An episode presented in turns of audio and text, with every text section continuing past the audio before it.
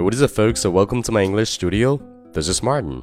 摆脱中式发音，掌握地道美语，尽在马丁了美语健身房，让陪伴成为一种习惯。发呼吸，有时把你从我身边夺去。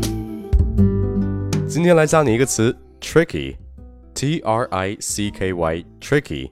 那这个词的词根是 trick，t r i c k，它表示诡计、花招、骗局或者是把戏。那 tricky 是 trick 的形容词。那如果用这个词来形容人的话，那表示这个人很狡猾、诡计多端。诶，但是 tricky 这个词在口语中有一个更常用的意思，表示难办的、难对付的，其实就等于我们一直会的这个 difficult 或者是 hard。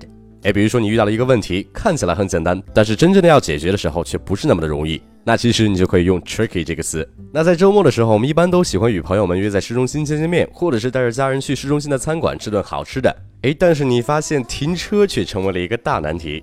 Parking can be tricky in the city center. Parking can be tricky in the city center. 在市中心停车是一件令人棘手的事情。那有时候我们去吃饭，顶多两小时，可单单的找个车位，可能就得花上半小时。所以现在虽然大部分人都有车了，方便了，但是给我们带来便利的同时，新的问题也是随之而来的。诶，此外，当你进入到一种你自己很难处理的情况，那你就可以说 I'm in a tricky situation right now. I'm in a tricky situation right now. 诶，那这句话中的 tricky situation 也可以去形容那种微妙的局势。诶，但是即便我们遇到了一个比较棘手或者是难解决的问题，但是只要你想解决，总会克服万难去解决它。